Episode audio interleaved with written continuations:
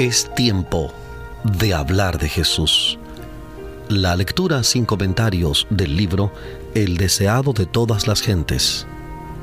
Capítulo 16. En su templo. Omar Medina les acompaña. Hablemos de Jesús. Después de esto descendió a Capernaum, él y su madre y hermanos y discípulos y estuvieron allí no muchos días. Y estaba cerca la Pascua de los judíos, y subió Jesús a Jerusalén. En este viaje Jesús se unió a una de las grandes compañías que se dirigían a la capital. No había anunciado todavía públicamente su misión e iba inadvertido entre la muchedumbre. En tales ocasiones, el advenimiento del Mesías, que había adquirido tanta preeminencia, debido al ministerio de Juan, era a menudo el tema de conversación. La esperanza de grandeza nacional se mencionaba con fogoso entusiasmo. Jesús sabía que esa esperanza iba a quedar frustrada, porque se fundaba en una interpretación equivocada de las escrituras. Con profundo fervor explicaba las profecías y trataba de invitar al pueblo a estudiar más detenidamente la palabra de Dios los dirigentes judíos habían enseñado al pueblo que en Jerusalén se les indicaba cómo adorar a Dios. Allí durante la semana de Pascua se congregaban grandes muchedumbres que venían de todas partes de Palestina y aún de países lejanos. Los atrios del templo se llenaban de una multitud promiscua. Muchos no podían traer consigo los sacrificios que habían de ser ofrecidos en representación del gran sacrificio. Para comodidad de los tales, se compraban y vendían animales en el atrio exterior del templo. Allí se congregaban todas las clases del pueblo para comprar sus ofrendas. Allí se cambiaba el dinero extranjero por la moneda del santuario. Se requería que cada judío pagase anualmente medio ciclo como el rescate de su persona. Como dice Éxodo capítulo 30, versículos 12 al 16. Éxodo 30, 12 al 16 y el dinero así recolectado se usaba para el sostén del templo. Además de eso, se traían grandes sumas como ofrendas voluntarias que eran depositadas en el tesoro del templo, y era necesario que toda moneda extranjera fuese cambiada por otra que se llamaba el ciclo del templo, que era aceptado para el servicio del santuario. El cambio de dinero daba oportunidad al fraude y la extorsión, y se había transformado en un vergonzoso tráfico que era fuente de renta para los sacerdotes. Los negociantes pedían precios exorbitantes por los animales que vendían y compartían sus ganancias con los sacerdotes y gobernantes, quienes se enriquecían así a expensas del pueblo. Se había enseñado a los sacerdotes a creer que si no se ofrecían sacrificios, la bendición de Dios no descansaría sobre sus hijos o sus tierras. Así se podía obtener un precio elevado por los animales, porque después de haber venido de tan lejos, la gente no quería volver a sus hogares sin cumplir el acto de devoción para el cual había venido. En ocasión de la Pascua se ofrecía gran número de sacrificios y las ventas realizadas en el templo eran muy cuantiosas. La confusión consiguiente daba la impresión de una ruidosa feria de ganado más bien que del sagrado templo de Dios. Podían oírse voces agudas que regateaban, el mugido del ganado vacuno, los balidos de las ovejas, el arrullo de las palomas, mezclado con el ruido de las monedas y de disputas airadas. La confusión era tanta que perturbaba a los adoradores, y las palabras dirigidas al Altísimo quedaban ahogadas por el tumulto que invadía el templo. Los judíos eran excesivamente orgullosos de su piedad. Se regocijaban de su templo y consideraban como blasfemia cualquier palabra pronunciada contra él.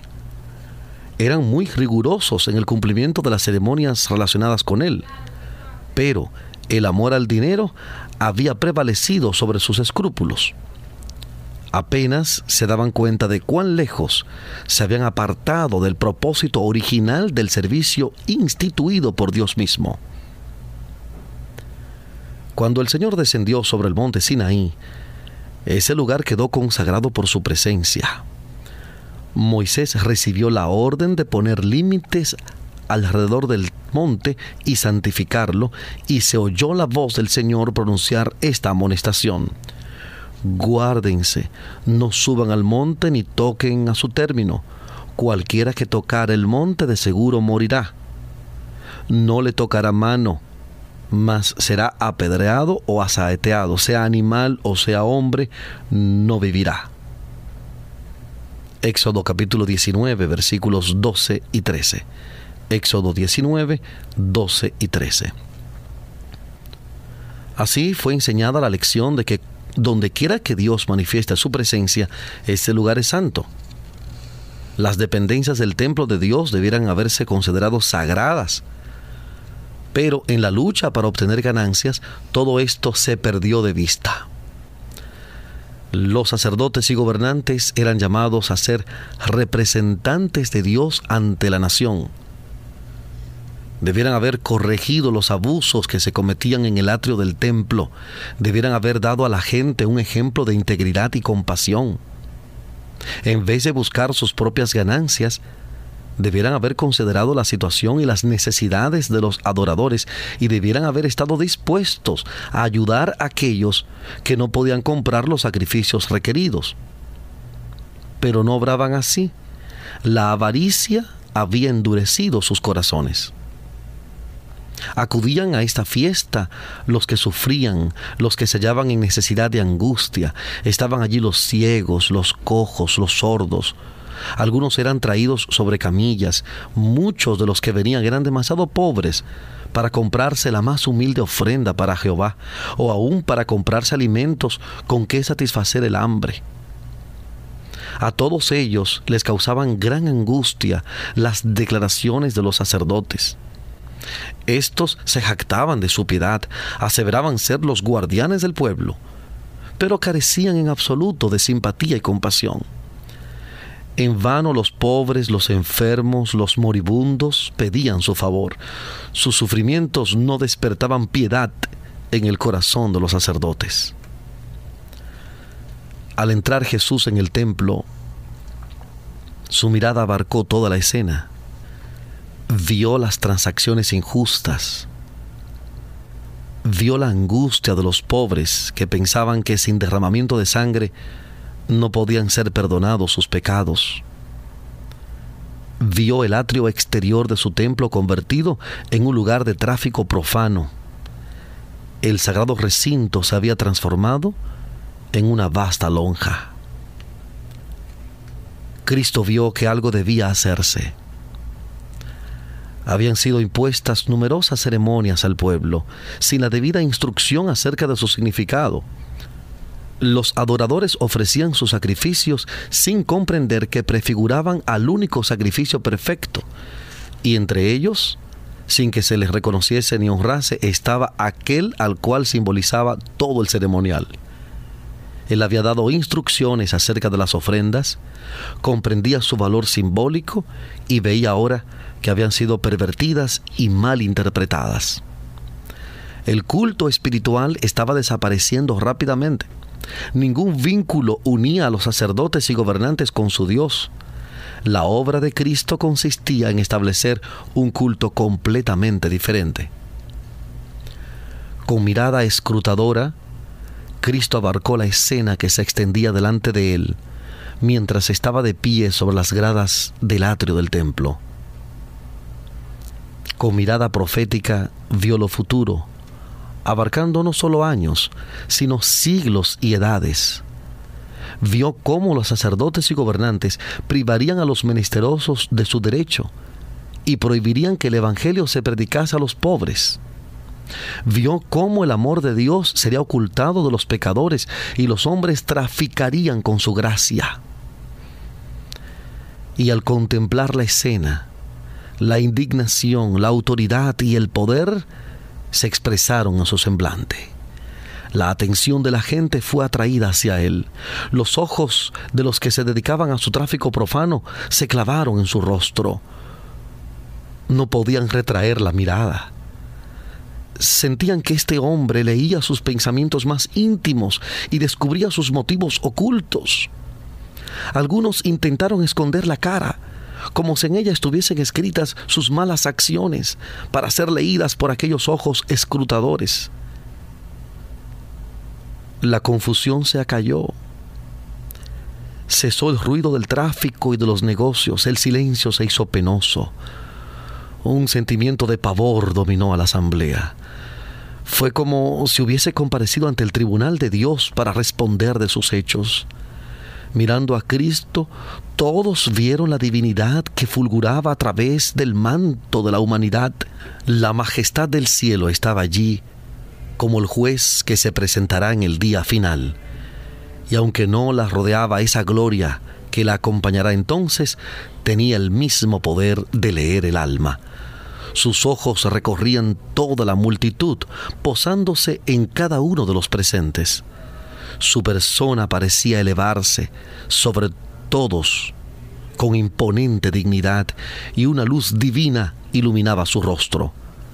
Habló y su voz clara y penetrante, la misma que sobre el monte Sinaí había proclamado la ley que los sacerdotes y príncipes estaban trasgrediendo, se oyó repercutir por las bóvedas del templo. Quiten de aquí esto y no hagan la casa de mi padre casa de mercado.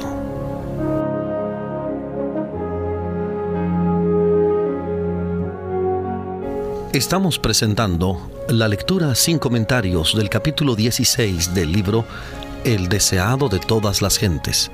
Capítulo 16. En su templo. En Hablemos de Jesús.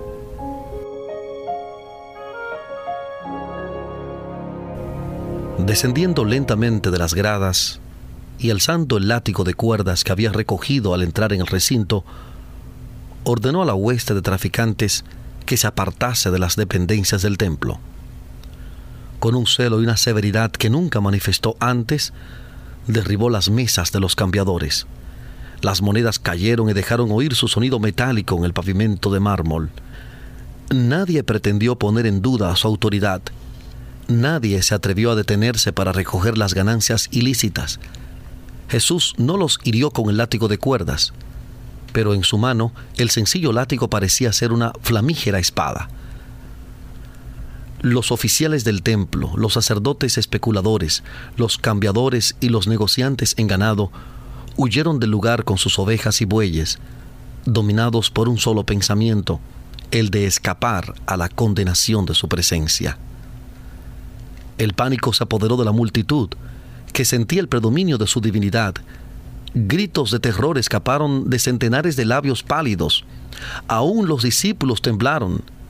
Les causaron pavor las palabras y los modales de Jesús, tan diferentes de su conducta común. Recordaron que se había escrito acerca de él, me consumió el celo de tu casa. Salmo 69.9 Libro de Salmos, capítulo 69, versículo 9. Pronto la tumultuosa muchedumbre fue alejada del templo del Señor con toda su mercadería.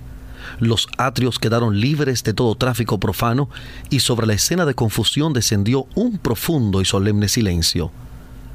La presencia del Señor, que antiguamente santificara el monte, había hecho sagrado el templo levantado en su honor. En la purificación del templo, Jesús anunció su misión como Mesías y comenzó su obra.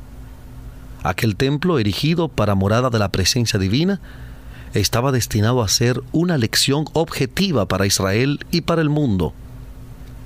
Desde las edades eternas, había sido el propósito de Dios que todo ser creado, desde el resplandeciente y santo serafín hasta el hombre, fuese un templo para que en él habitase el Creador. A causa del pecado, la humanidad había dejado de ser templo de Dios. Ensombrecido y contaminado por el pecado, el corazón del hombre no revelaba la gloria del ser divino.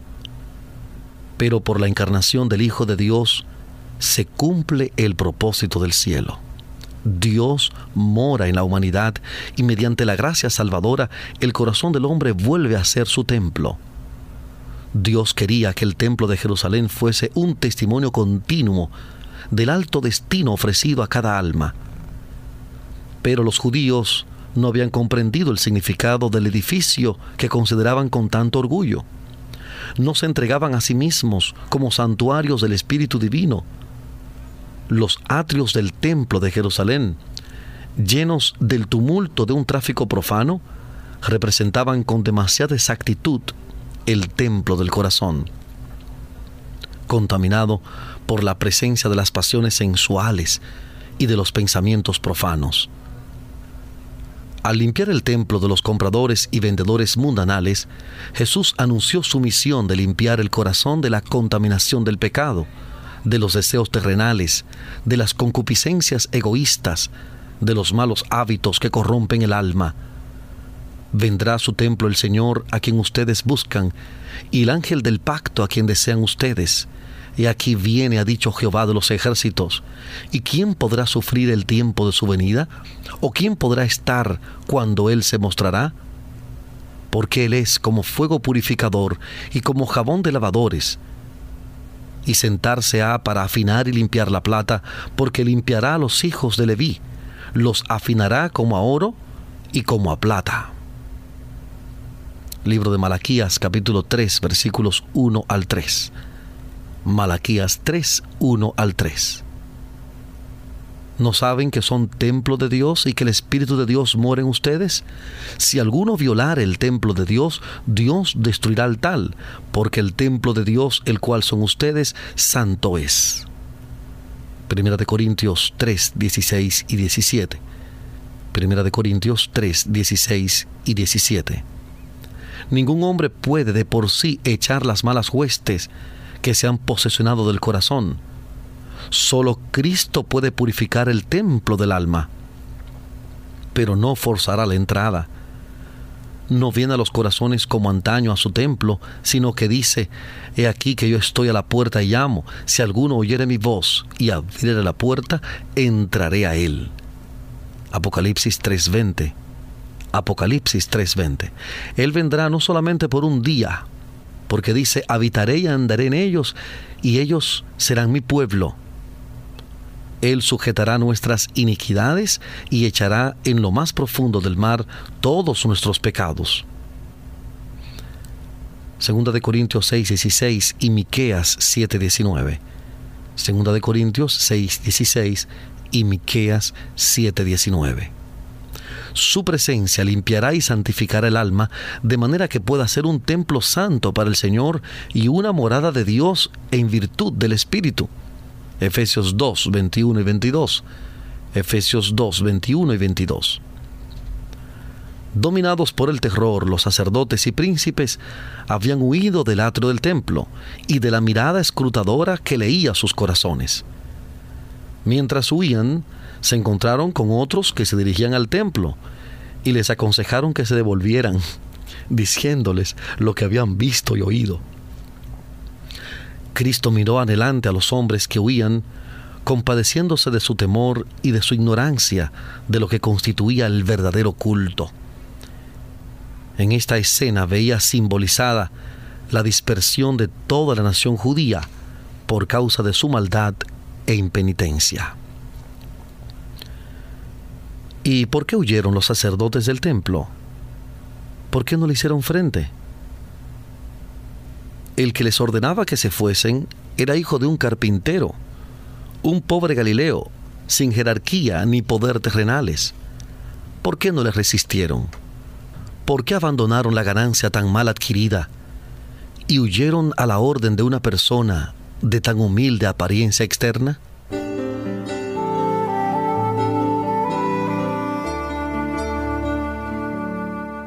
Estamos presentando la lectura sin comentarios del capítulo 16 del libro El deseado de todas las gentes. Capítulo 16. En su templo.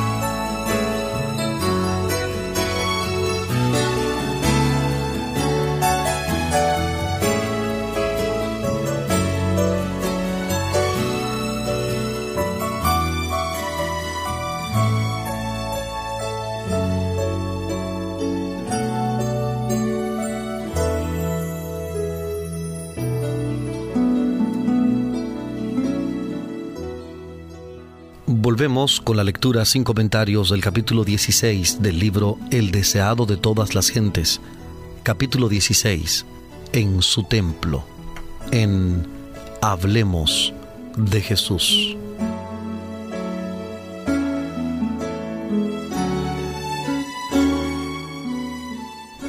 Cristo hablaba con la autoridad de un rey. Y en su aspecto y en el tono de su voz había algo a lo cual no podían resistir. Al oír la orden se dieron cuenta, como nunca antes, de su verdadera situación de hipócritas y ladrones. Cuando la divinidad fulguró a través de la humanidad, no solo vieron indignación en el semblante de Cristo, se dieron cuenta del significado de sus palabras. Se sintieron como delante del trono del juez eterno, como oyendo su sentencia para ese tiempo y la eternidad. Por el momento quedaron convencidos de que Cristo era profeta y muchos creyeron que era el Mesías. El Espíritu Santo les recordó vívidamente las declaraciones de los profetas acerca del Cristo. ¿Cederían a esta convicción? No quisieron arrepentirse. Sabían que se había despertado la simpatía de Cristo hacia los pobres. Sabían que ellos habían sido culpables de extorsión en su trato con la gente por cuanto Cristo discernía sus pensamientos, le odiaban. Su reprensión en público humillaba su orgullo y sentían celos de su creciente influencia con la gente. Resolvieron desafiarle acerca del poder por el cual los había echado y acerca de quién le había dado esa autoridad. Pensativos, pero con odio en el corazón, volvieron lentamente al templo. Pero qué cambio se había verificado durante su ausencia. Cuando ellos huyeron los pobres quedaron atrás, y estos estaban ahora mirando a Jesús, cuyo rostro expresaba su amor y simpatía. Con lágrimas en los ojos, decía a los temblorosos que les rodeaban, No teman, yo los libraré, y ustedes me glorificarán. Por esta causa he venido al mundo. La gente se agolpaba en la presencia de Cristo con súplicas urgentes y lastimeras, diciendo, Maestro, bendíceme. Su oído atendía cada clamor. Con una compasión que superaba a la de una madre, se inclinaba sobre los pequeñuelos que sufrían. Todos recibían atención. Cada uno quedaba sano de cualquier enfermedad que tuviera. Los mudos abrían sus labios en alabanzas. Los ciegos contemplaban el rostro de su sanador. El corazón de los dolientes era alegrado. Mientras los sacerdotes y oficiales del templo presenciaban esta obra, Qué revelación fueron para ellos los sonidos que llegaban a sus oídos.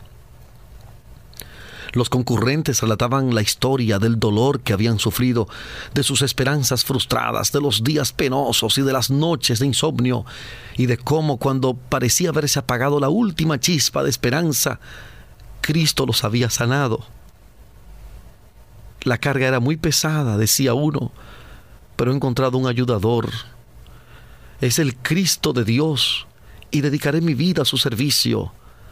Había padres que decían a sus hijos, Él salvó su vida, alcen sus voces y alábenle. Las voces de niños y jóvenes, de padres y madres, de amigos y espectadores se unían en agradecimiento y alabanza. La esperanza y la alegría llenaban los corazones, la paz embargaba los ánimos, estaban sanos de alma y cuerpo y volvieron a sus casas proclamando por doquiera el amor sin par de Jesús. En ocasión de la crucifixión de Cristo, los que habían sido sanados no se unieron con la turba para clamar, Crucifícale, crucifícale. Sus simpatías acompañaban a Jesús porque habían sentido su gran simpatía y su poder admirable. Le conocían como su Salvador porque Él les había dado salud del cuerpo y del alma.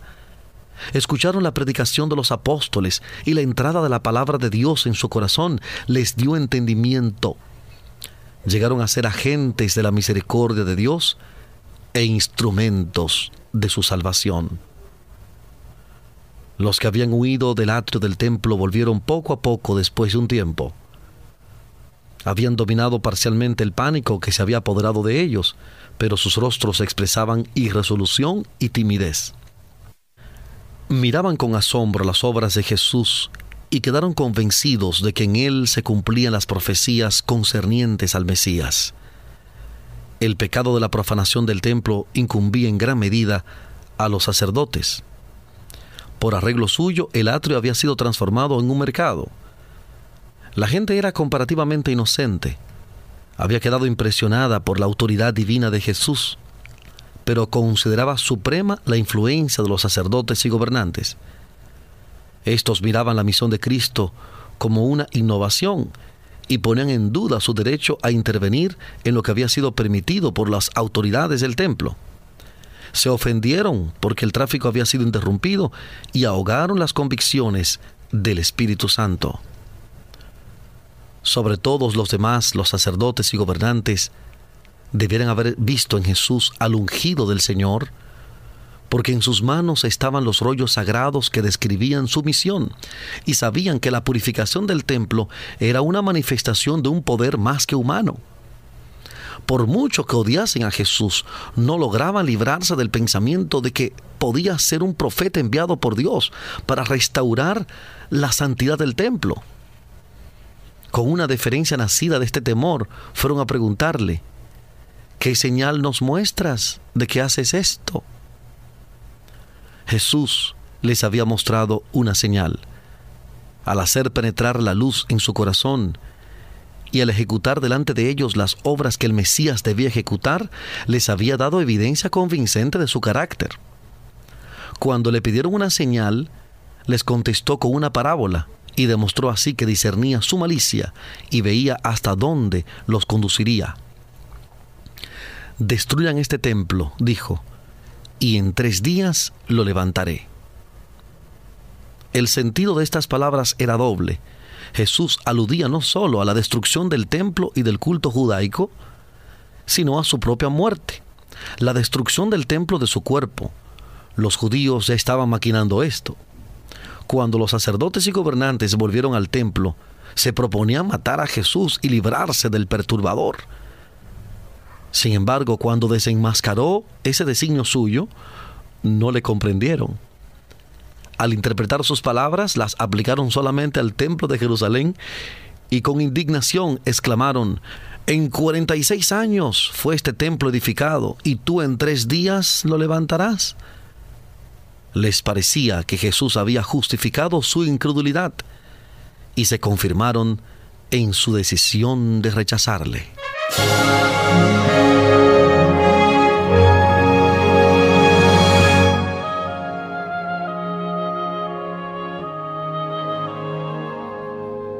Cristo no quería que sus palabras fuesen entendidas por los judíos incrédulos, ni siquiera por sus discípulos en ese entonces.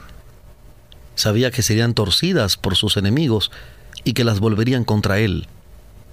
En ocasión de su juicio, iban a ser presentadas como acusación y en el Calvario les serían recordadas con escarnio. Pero el explicarlas ahora habría dado a sus discípulos un conocimiento de sus sufrimientos y les habría impuesto un pesar que no estaban capacitados para soportar. Una explicación habría revelado prematuramente a los judíos el resultado de su prejuicio e incredulidad. Ya habían entrado en una senda que iban a seguir constantemente hasta que le llevaran como un cordero al matadero. Estas palabras de Cristo fueron pronunciadas por causa de aquellos que iban a creer en Él.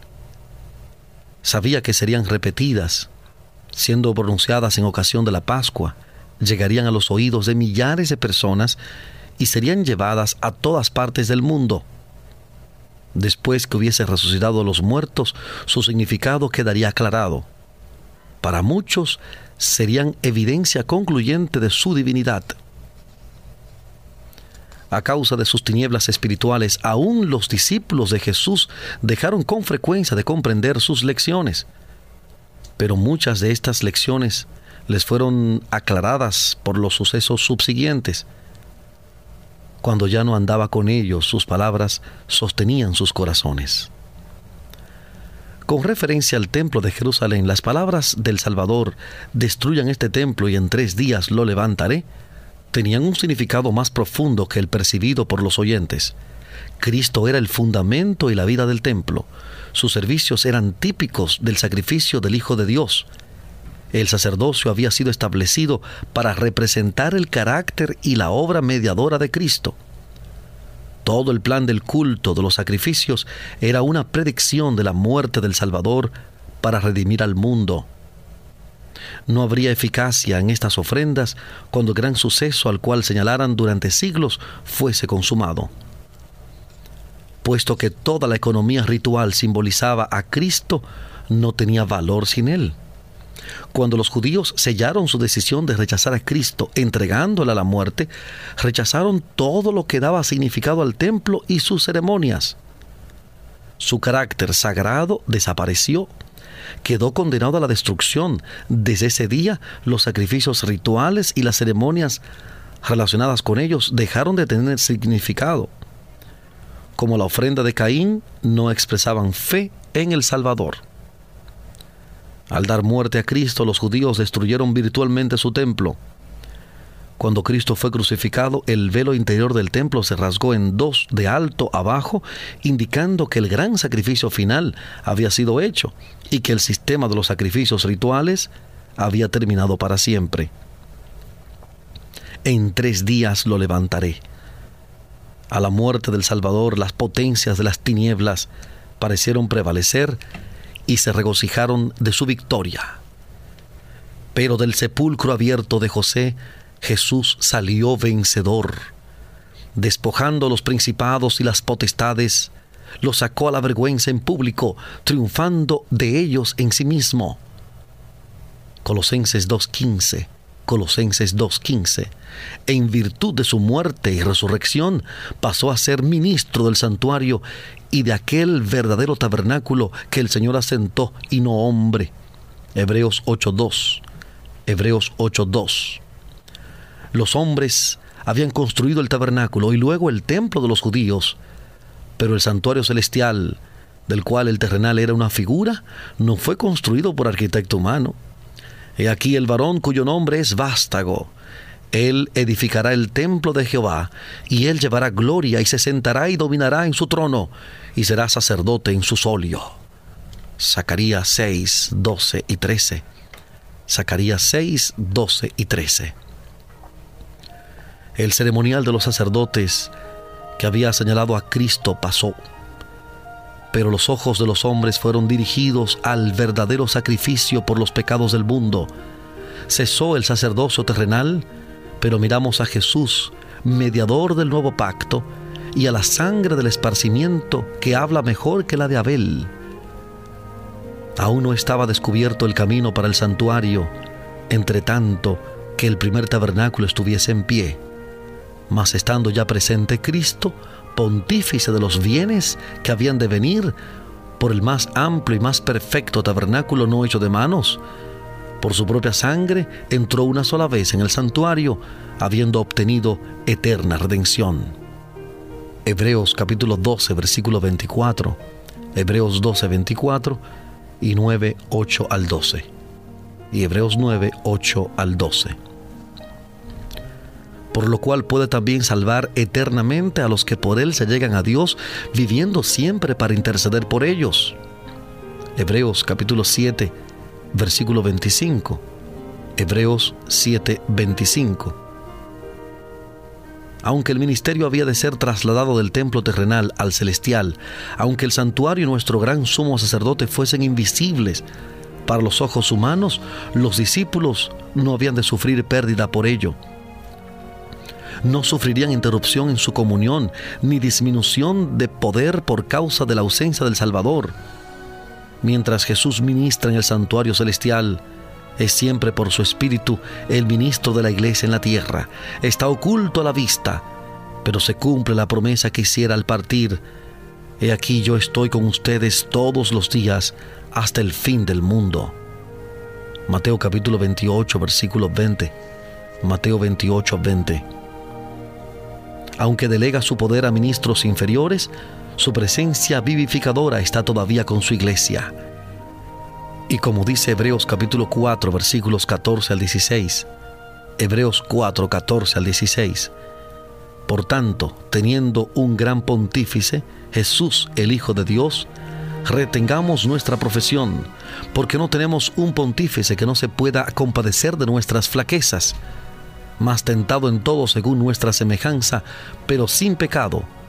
Lleguémonos pues confiadamente al trono de la gracia, para alcanzar misericordia y hallar gracia para el oportuno socorro.